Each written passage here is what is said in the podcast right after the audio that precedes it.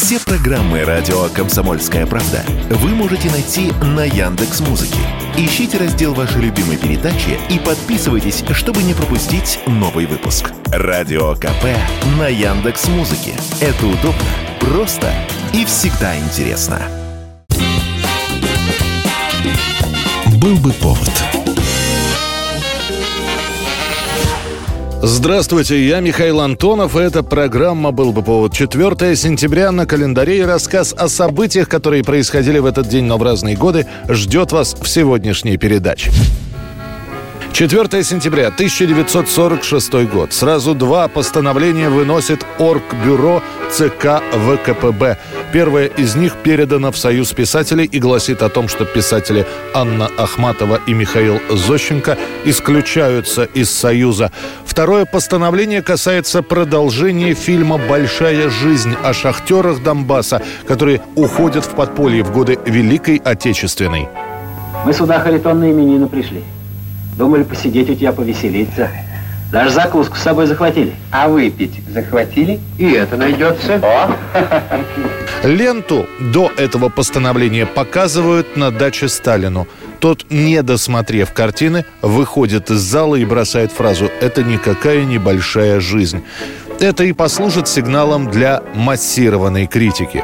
Фильм «Большая жизнь» порочен в идейно-политическом и крайне слаб в художественном отношении. В картине дано фальшивое искаженное изображение советских людей. Рабочие, инженеры, восстанавливающие Донбасс, показаны отсталыми и малокультурными людьми с очень низкими моральными качествами. Большую часть своего времени герои фильма бездельничают, занимаются пустопорожней болтовней и пьянством. Самые лучшие по замыслу фильма люди являются непробудными пьяницами. В качестве основных героев героев фильма фигурируют люди, служившие в немецкой полиции. В итоге лента будет запрещена к показу и пролежит на полке более 17 лет. Харитоша, а Харитоша, терпеть надо? Ну что же делать-то, Харитоша? Значит, еще терпеть надо. Весь народ терпит. Вон наши новые девушки, шахтерки, как живут? Усы над ними комендантом подставлены. А он спит себе без просыпа и хоть бы что, ничего не делает.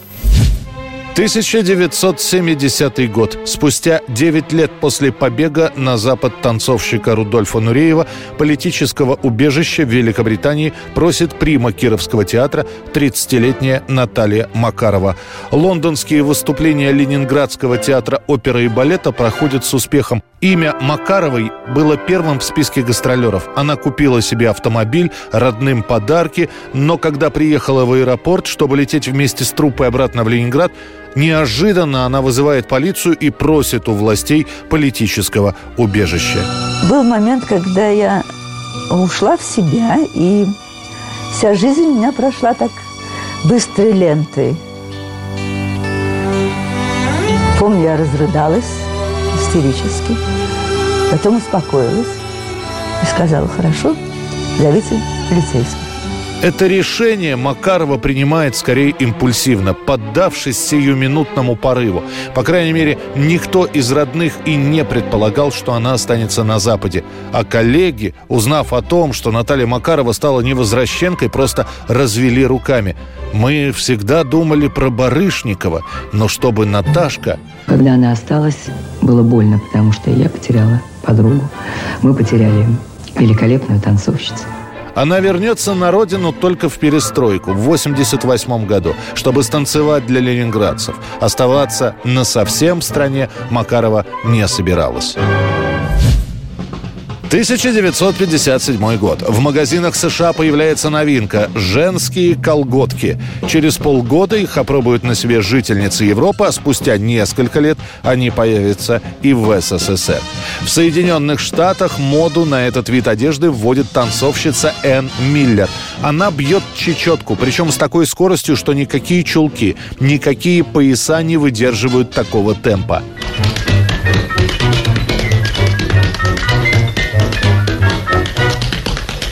Энн Миллер придумывает объединить чулки и пояса в нечто напоминающее штанишки, которые можно было бы легко менять на другую пару, если вдруг порвутся. Так появляются первые колготки.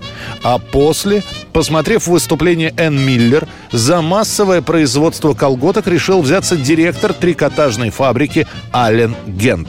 Первую партию колгот он делает из довольно плотной трикотажной ткани. Дальше Гент начнет выпускать бесшовные нейлоновые колготки. Кстати, в США это изделие называется Pentilex, а в СССР товар начнут поставлять из Чехословакии, поэтому в русском языке используется чешское наименование, которое дословно означает штанишки или маленькие штаны. Ну а в гости этот товар будет называться еще забавнее – чулковые рейтузы. Девочки, я забыла, я забыла. Она же колготки привезла. А что такое колготки? Это как двое чулок вместе сшить, только никакого пояса не нужно, никакие резинки не нужны, ничего не спадает. Нет, нет, Нож это просто потрясающе смотрится. Вдвое дороже чулок, вдвое дороже. Сколько? Вдвое дороже. Вот только не придумают капиталисты. Так, Ташка, смотри, я беру это платье и вот это. 4 сентября на календаре, именно 4 сентября 1975 года в телеэфире появилась программа «Что, где, когда». В этот день прошла одна игра, и играли тогда по совсем другим правилам.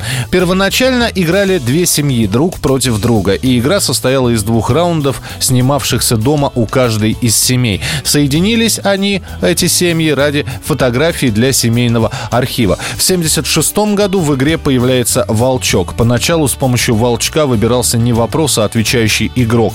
С 76 же года игра «Что, где, когда» уже сильно изменилась, получила название телевизионного молодежного клуба. Правда, первый выпуск игры вел не Владимир Ворошилов, а Александр Масляков. А первыми игроками были студенты МГУ, которые при обсуждении вопроса громко разговаривали и курили. Но не существовало минутного ограничения, и каждый играл сам за себя, а не в команде. 24 декабря 1977 года игра наконец обрела окончательную форму. Волчок, который показывал вопрос, ограничение в одну минуту на время обсуждения вопроса, а в 1977 году в игре появился еще и ее символ – филин Фомка. Главным призом в «Что, где, когда» в советские времена становятся книги. Первоначально какого-либо специального названия для игроков не существовало, однако к концу 70-х появился термин «знаток». Теперь это слово стало привычным для описания участников игры и клуб обычно называется клубом знатоков. Тогда же появился и знаменитый черный ящик, который выносился в игре «Что, где, когда» на специальных вопросах.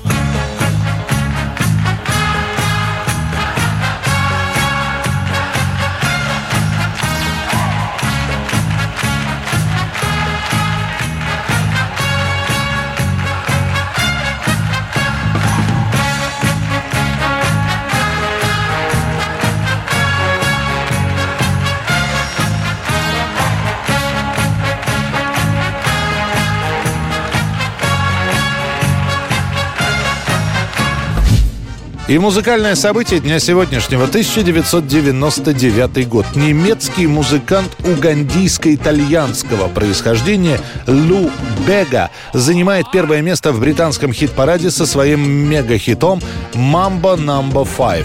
На самом деле этой композиции к 99 году прошлого века исполнилось ни много ни мало, а 50 лет. И написал ее кубинский музыкант и композитор Перес Прадо.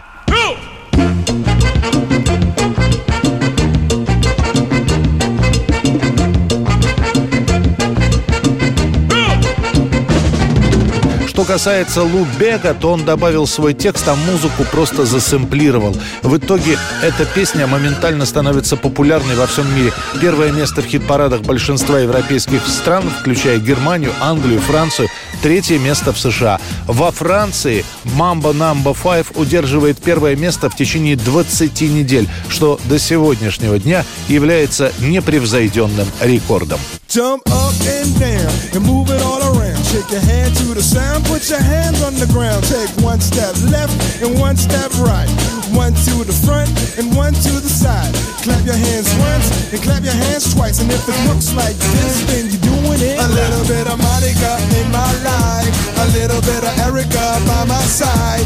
A little bit of Rita's all I need. A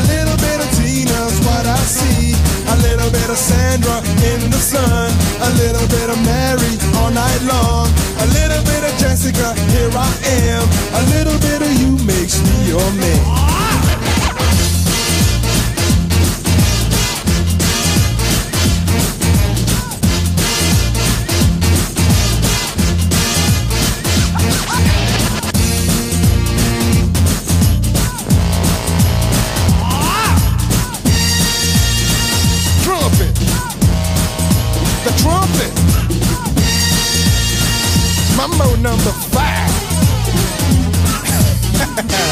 Это была программа «Был бы повод» и рассказ о событиях, которые происходили в этот день, 4 сентября, но в разные годы. В студии был Михаил Антонов. До встречи. «Был бы повод»